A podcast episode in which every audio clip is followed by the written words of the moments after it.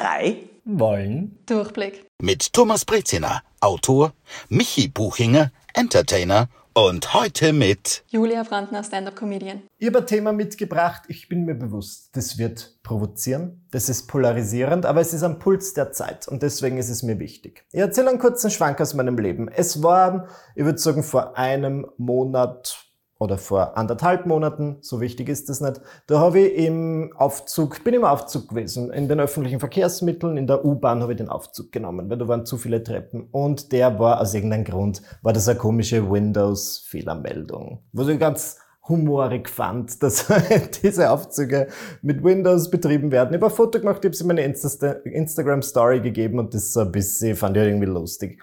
Und ich habe mir wirklich nichts dabei gedacht. Und dann war der erste Kommentar, den ich zu dieser Story bekommen habe, Michi, es gibt, es herrscht im Moment Krieg. Es gibt wirklich schlimmere Probleme als einen defekten Aufzug. Und die Person hat sie richtig aufgeregt und hat da voll reingesteigert und dann habe ich ein richtig schlechtes Gewissen gehabt. Und oft, wenn dann sowas so an mir nagt, ähm, folge ich meinem Instinkt und gebe das halt in meine Instagram-Story und habe eine Umfrage gemacht, ob die Leute sich von lustigen, entertainenden Charakteren wie mir auf Instagram in dieser Zeit trotzdem Unterhaltung oder halt Oberflächliches erwarten, wie sonst auch immer, oder Äh, ob man sie wirklich... oberflächlich. Darf ich Nein, ganz kurz ein? Ja, okay. Dankeschön. Ja. Vielen Dank. Aber jetzt, es gibt Tage, da sage ich halt, keine Ahnung, mehr Frühstück, was auch immer, solche Inhalte mahne. Einfach daily life. Oder ob man da jetzt irgendwie eine Pause machen soll und nur noch einen Live-Ticker und Berichterstattung machen soll. 80 Prozent haben gesagt, gerne weiter so wie bisher. 20 Prozent haben gesagt, ja, bis sie zurücknehmen. Deswegen finde ich das ein spannendes Thema, das ich gerne in diesem Rahmen diskutieren möchte. Ich finde, es ist ein schwieriger Grad. Wir waren in dieser Situation wahrscheinlich alle noch nicht. Und man muss das ja als öffentliche Person dann so ein bisschen überlegen, wie man das handhabt. Ich habe festgestellt, okay, den Krieg völlig zu ignorieren, das habe ich auch nicht getan. Trotzdem habe ich für mich beschlossen, werde ich jetzt nicht ähm, mir sämtliche Freude verbieten oder äh, aufhören, Lustiges nach außen zu tragen. Die, weißt du, die, das, was, wie du das ausgedrückt hast, das ist vieles eine Gratwanderung auf der einen Seite. ja. Auf der anderen Seite habe ich hier einen Grundsatz. Es hilft den Menschen, die in dieser grauenvollen Kriegssituation sind, und andere Worte gibt es nicht, also ja, grauenvoll als grauenvoll, hilft es nichts, wenn wir hier alle äh, in Trauer versinken. Was ändert es? Nichts.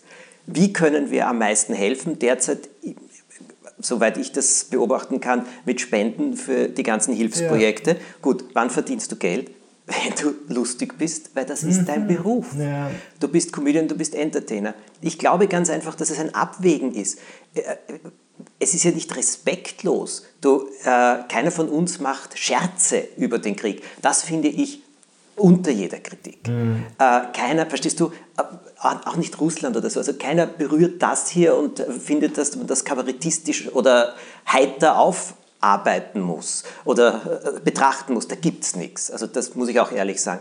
Nur, ich glaube ganz einfach, es ist unsere Verpflichtung, darauf zu achten, dass wir und unser Umfeld in Ordnung bleiben. Weil je mehr Kraft wir haben, desto mehr können wir irgendwas tun. Das ist ein bisschen meine Einstellung dazu. Wie handhabst du das, Julia, auch als Stand-up-Comedian, dass du, hast du da irgendwie bei deinen ersten Auftritten, nachdem diese Meldung publik wurde, Rücksicht genommen? Also was wir schon gemacht haben, ist, dass wir die erste Comedy-Show, nachdem der Krieg ausgebrochen ist, als Charity-Event gemacht haben. Und das sind noch 550 Euro zusammengekommen und die haben wir dann an Hilfsprojekte gespendet. Das haben wir aber auch, muss ich zugeben, nur das erste Mal gemacht. Ja. Eben weil es so ist, wie du sagst, Thomas, du musst auch Geld verdienen, damit du selber deine Miete zahlen kannst. Und das bringt jetzt in der Ukraine auch niemandem was, wenn ich jetzt auf der Straße sitze, weil ich meinen Beruf nicht mehr ausüben kann. Also ich glaube, das hilft dir wirklich niemandem. Und ich habe versucht, da noch irgendwie was Positives draus zu machen. Und ich denke mir, es ist ja auch nicht despektierlich gemeint, wenn jemand, der beruflich witzig sein muss, seinen Job weiterhin ausübt, weil es ist unser Job. Und die Leute brauchen ja in solchen Zeiten auch Unterhaltung. Und die Leute brauchen auch was zum Lachen. Und ich glaube, dass das überhaupt nichts Schlechtes ist, dass man das weiterhin macht. Und ich würde auch niemanden verurteilen, der das macht. Ich verstehe aber genauso gut, wenn sich Leute zurücknehmen und sagen, jetzt mit der momentanen Situation ist mir einfach jetzt auch nicht so danach Witze zu machen. Ja. Aber darf ich da etwas einwerfen? Ja, bitte. Wir reden jetzt über einen Krieg, der so nahe bei uns ist, wobei der, die, der Krieg, der getobt hat im ehemaligen Jugoslawien, war auch nicht viel weiter weg. Mhm. Aber gleichzeitig, und was in Afghanistan sich abspielt, Klar. oder äh, Syrien, oder, also verstehst du, Kriege toben, weiß Gott wo überall, wenn schon, denn schon. Also dann müsste das ja für alles gleich mhm. gelten. Mhm. Jetzt ist der Krieg bei uns wesentlich näher als jemals zuvor. Äh, aber wo ist dann der Unterschied? Also, versteht ihr, was ich meine? Eigentlich diese, also was jetzt auch als Vorwurf kommt, wir haben jetzt Krieg. Nein, wir haben die ganze Zeit leider Krieg. Ja. Nur nicht so nah. Ja, ich verstehe, was du meinst. Mhm. Und im Nachhinein habe ich mir auch gedacht, so, wieso haben wir eigentlich keine Spendenshow für Afghanistan gemacht? Ja, und ja. da, da habe ich mich dann auch ehrlich schlecht gefühlt. Weil ich mir gedacht habe, ja, ich, ich, verstehe schon alle, die jetzt sagen, dass es heuchlerisch ist, wenn man sich so um Ukrainer kümmert oder um ukrainische Flüchtlinge. Aber bei Afghanen sagt, warum haben die überhaupt Smartphones? So. Hm. Ich, ich, verstehe das total und habe mir dann im Nachhinein auch schlecht gefühlt. Aber ich glaube, es ist halt das, was du auch sagst, Thomas, dass der Krieg halt so nah bei uns ist und dass er einen dadurch natürlich irgendwie härter trifft. Hast du was festgestellt beim Publikum, bei den Publika, ich weiß nicht, ob das die richtige Mehrzahl ist. Das klingt auf jeden ähm, Fall schön. Es klingt ja. schön, gebildet, Latein. Ähm, ob die Leute, haben die weniger gelacht, weil sie irgendwas anderes im Kopf hatten, haben sie ja vielleicht mehr gelacht, weil sie sich bitterlich danach gesehnt haben. Also es war bisher keine Show so gut wie die Spendenshow bei uns. Oh, also, von der Stimmung her. Also das war wirklich, du hast sagen können, was du wolltest und die Leute sind ausgeflippt vor Lachen. Okay. Also ich würde sagen, ja, also nach der, nachdem der Krieg ausgebrochen ist, haben sie auf jeden Fall mehr gelacht, als sie sonst bei unseren Shows lachen. Aber es hat jetzt danach auch Shows gegeben, wo die Leute sehr viel gelacht haben. Also ich würde okay. nicht unbedingt einen Unterschied feststellen. Ja. Und ich würde es auch nicht darauf zurückführen wollen. Vielleicht haben wir auch einfach besser moderiert oder vielleicht waren die Comedians auch einfach besser. Ja, und da würde ich jetzt auch wirklich sagen, sie haben ja nicht gelacht, weil Krieg ist. Nein, natürlich Sondern, nein, ja, ja, ja, ja. Also zum Beispiel, weil ich eben kurz nach ähm, Kriegsausbruch dann von meiner Managerin so äh, nach meinem ersten Auftritt eine SMS bekommen habe, wie das jetzt war und ob ich irgendwas gemerkt habe. Mir wäre das ja per se gar nicht so aufgefallen oder hätte wirklich nicht daran gedacht, dass das jetzt...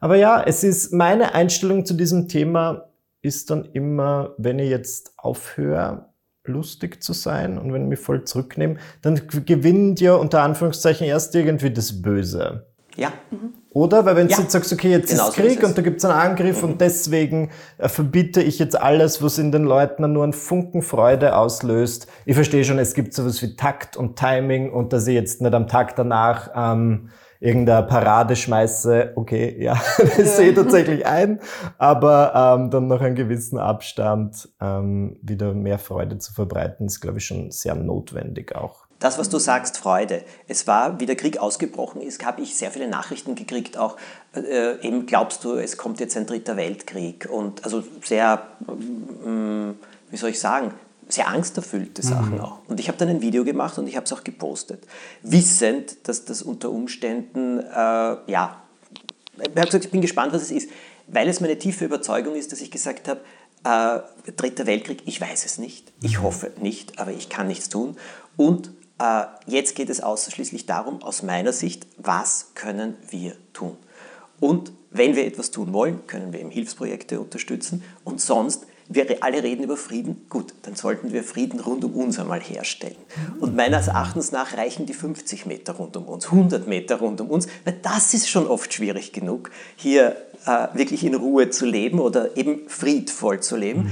Das ist das, was wir derzeit tun können.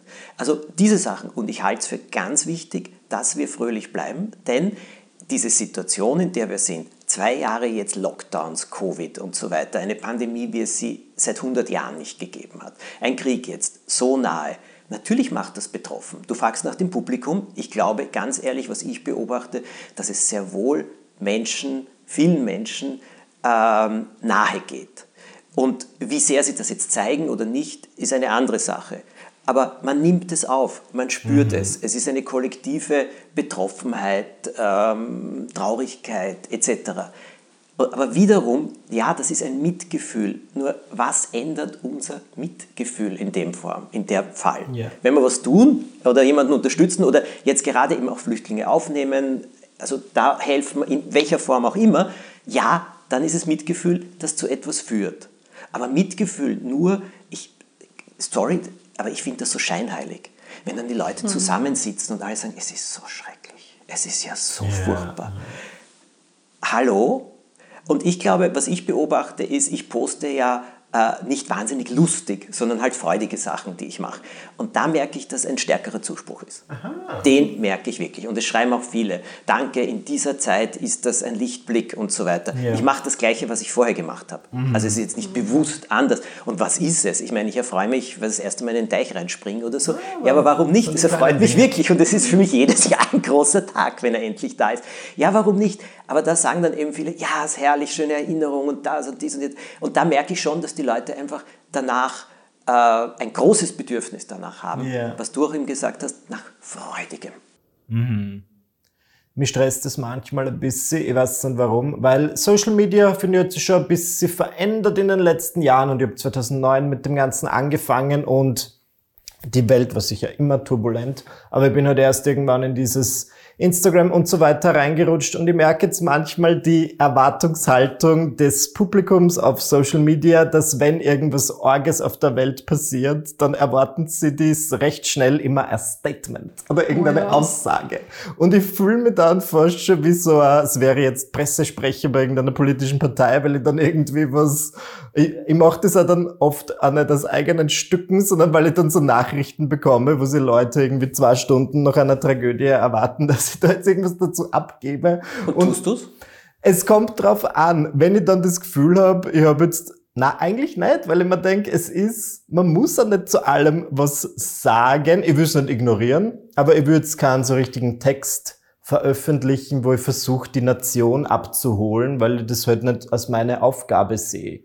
Natürlich sage ich dann, oder ich versuche eher, das ist meine Herangehensweise, keine Ahnung, wie richtig oder wie falsch das ist, aber wenn ich irgendwas Kluges von jemandem lese, wo man denkt, die Person hat mehr am Kasten als ich, dann ähm, teile ich das gern. Dann werde ich halt meiner Rolle als Influencer, Multiplikator, wie auch immer, nehme ich dann ein bisschen ernster und versuche wirklich starke Stimmen zu teilen. Nur ich weiß dann halt auch nicht, was soll ich jetzt für, was erwarten sich die Leute, dass ich zum politischen Weltgeschehen für ein Statement abgebe. Da sage ich dir, was mir seit vielen, vielen Jahren Kraft gibt. Es gab ein Interview mit dem berühmten Karl Lagerfeld, mit dem Modeschöpfer. Ja. Und der saß dort mit seiner berühmten Sonnenbrille und mit allem. Und der wurde, es war ein Riesenporträt, gell, es war Stunde, eineinhalb Stunden. Also der wurde interviewt ohne Ende. Und dieser Interviewer kam die ganze Zeit und hat gesagt, schauen Sie, also beim Weltgeschehen und dies und jenes. Und der Lagerfeld ist dort gesessen mit dem Fächer und hat gesagt, äh, ich bin Modeschöpfer. Wir können gerne über Mode reden. Ja, aber Sie müssen doch eine Meinung zum Weltgeschehen haben. Hat er gesagt, das mag durchaus sein. Aber worüber ich reden kann, ist meine Mode und was ich mache. Und Sie können mich fragen vom Anfang bis zum Heute. Und so ist er da gesessen. Ja. Der ist wiedergekommen und hat gesagt, aber Sie müssen doch gesellschaftspolitisch. Sagt er, nein, das muss ich nicht. Mein Thema ist Mode. Ja, interessant, oder? Eisern. Ja, das ist aber eine aufgegeben. super Strategie. Und er hat recht. Also das, Ja. das hat mir seither, fühle ich mich auch nicht mehr bemüßigt, zu allem was zu sagen. Und zum Beispiel bei Black Lives Matters habe ich sehr da haben alle doch reagiert und alle haben äh, dieses äh, schwarze, schwarze Bild und ja. so weiter. So, und da, hab, da muss ich sagen, da sträubt sich alles in mir, weil auch das finde ich ähm, völlig okay. Mhm. Nur was mich daran stört, ist, drei Tage später redet kein Mensch mehr darüber.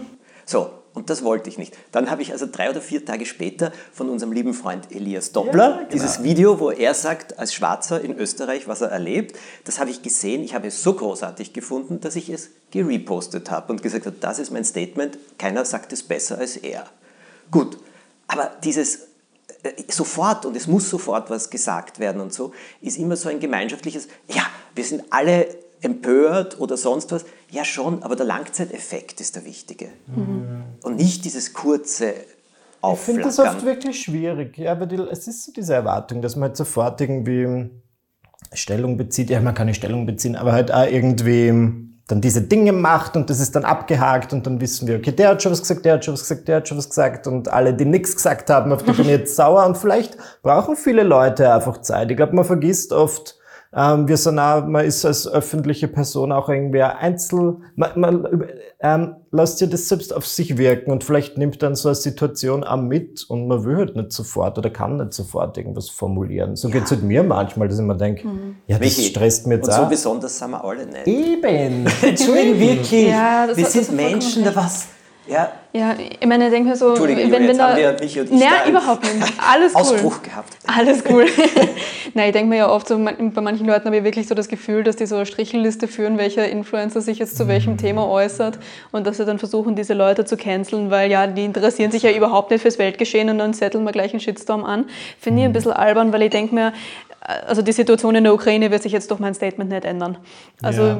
es, ich glaube, jeder, der genug Empathie hat, wird davon betroffen sein und wird da unglaubliches Mitgefühl haben. Ich habe selber ukrainische Freundinnen so mhm. und natürlich geht mir das total nahe. Und dann denke ich mir, das muss ich jetzt aber nicht jedem beweisen, indem ich es ihnen in Form von einem Instagram-Statement reindrücke. Wie hast du es dann gemacht? Ich habe mich eine Woche komplett zurückgehalten, aber auch, weil ich es in diesem Moment einfach überhaupt nicht gefühlt habe. Ich habe einfach eine Woche Social Media Pause gemacht ja. und habe mir gedacht, ich muss mal selber auch einfach mal meine Gedanken sammeln. Und wenn ich mich dazu äußern will, dann tue ich es und wenn nicht, dann tue ich es nicht. Und im Endeffekt habe ich mich kurz dazu geäußert, dass es mich natürlich betroffen macht, dass ich es nicht ändern kann und dass ähm, ich aber trotzdem gerne so weitermachen würde wie davor, weil es bringt ja niemandem was, wenn ich es nicht tue ja. und es ist ja auch mein Job. Und da war das Feedback dazu wirklich durchaus positiv. Und das hat mich sehr gefreut, weil das habe ich mir gar nicht erwartet. Ja, ja aber das kann, ich mir, äh, das kann ich mir durchaus vorstellen. Aber ja, wir müssen nicht überall unseren Senf dazugeben. Dafür sind wir vielleicht so kleine Würstel. weißt du, das ist, äh, nein, ich, ich mag das zum Beispiel von Leuten überhaupt nicht. Und wisst ihr was? Also zum Weltgeschehen, da sage ich, das ist eine tägliche Haltung. Und nicht, indem man darüber redet, redet, redet, sondern was bringen wir in die Welt hinaus? Ja. Wie erzählen wir? Was erzählen wir? Welche Bilder zeigen wir? Das ist aus meiner Sicht also erscheint mir als das Wichtigste. Aber nicht Statement. Aber wirklich, und zwei Tage später ist es vergessen und dann ja, kommt ja. das nächste. Ja, genau. Die Julia hat vorher kurz, du hast schon das Canceln angesprochen. Ja. Ist das was, was manchmal in deinem Hinterkopf schwert? Die Sorge, gecancelt zu werden, aus welchem Grund auch immer? Natürlich, total. Also bei mir haben ja schon Leute wegen den absurdesten Gründen versucht, Shitstorms anzuzetteln. Zum Beispiel? Also ich habe, es hat einmal versucht, jemanden Shitstorm gegen mich anzuzetteln, weil ich Contra K folge, falls ihr ihn nicht kennt, das ist ein Rapper. Und der hat einmal ein Feature mit einem anderen Rapper gemacht, der mal was mit den Hells Angels am Hut hatte. Mhm. Und deshalb hat sie mir einen Shitstorm ähm, ange angezettelt. Und ich finde, da ist die Kritik wirklich bei mir genau an der richtigen Stelle. wenn, wenn, so, sie traut sich jetzt nicht, die Hells Angels offen, offen zu kritisieren, ja, deshalb machen wir das da mal so. Und ja, ich habe da dann zurückgeschrieben, ob sie das jetzt mit den anderen 1,6 Millionen Followern von Contra K auch macht, weil sonst fühle ich mich auch ein bisschen ungerecht behandelt von ihr. Ja, recht ist. Und ja, darauf ist auch keine Antwort mehr gekommen. Aber ja, wegen solcher Kleinigkeiten versuchen halt Leute dir was anzudichten. Gerade wenn du dir halt auch so ein bisschen Feminismus auf die Fahne schreibst, Aha, ja, ist das halt auch immer so, wenn die Leute dann herausfinden, ja, du hörst privat Deutschrap, dann wollen sie dich natürlich kritisieren. Wenn sie herausfinden, dass du das Wort Hurensohn ein bisschen zu gern verwendest, dann wollen sie dich kritisieren. Sprache. Ja, ja, Sprache, weil wenn, wenn du dann einmal nicht mit Sternchen genderst, sondern mit Doppelpunkt, dann wollen sie dich als transphob hinstellen. Ah, okay. Wenn du dann mit Doppelpunkt genderst, äh, wenn du mit Sternchen genderst, dann wollen sie dich hinstellen, als wärst du irgendwie ja, Blinden gegenüber feindlich eingestellt, weil anscheinend kann der Computer die, den Doppelpunkt mit der Blindenschrift besser lesen. I don't know, du kannst Warum das nicht suchen richtig die Leute machen. immer sowas? Ich frage mich auch, frage mich auch, weil ich denke mir, solange eine gute Grundhaltung erkennbar ist, kann man doch die Leute auch einmal einen Fehler machen lassen oder kann auch einfach mal einsehen, dass es vielleicht auch nicht so einfach ist, alles mit zu bedenken. Ich sage zum Beispiel, ich habe es jetzt eh abgewöhnt, aber ich sage so gern crazy oder dass irgendein Tag verrückt ist. Mhm. Das darf man nicht. Warum Weil so? die Community an Menschen mit mental, die wirklich crazy so. sind, sie dann. Aber das, ich finde ja auch, wenn jetzt jemand ähm, vielleicht ähm, Probleme hat, was er immer mentaler Natur, dann würde ja niemand ernsthaft sagen, die Person ist verrückt. Für mich bedeutet ja, ja verrückt jetzt ja. eher wirklich, wenn mir irgendwas Skurriles passiert, ist das verrückt.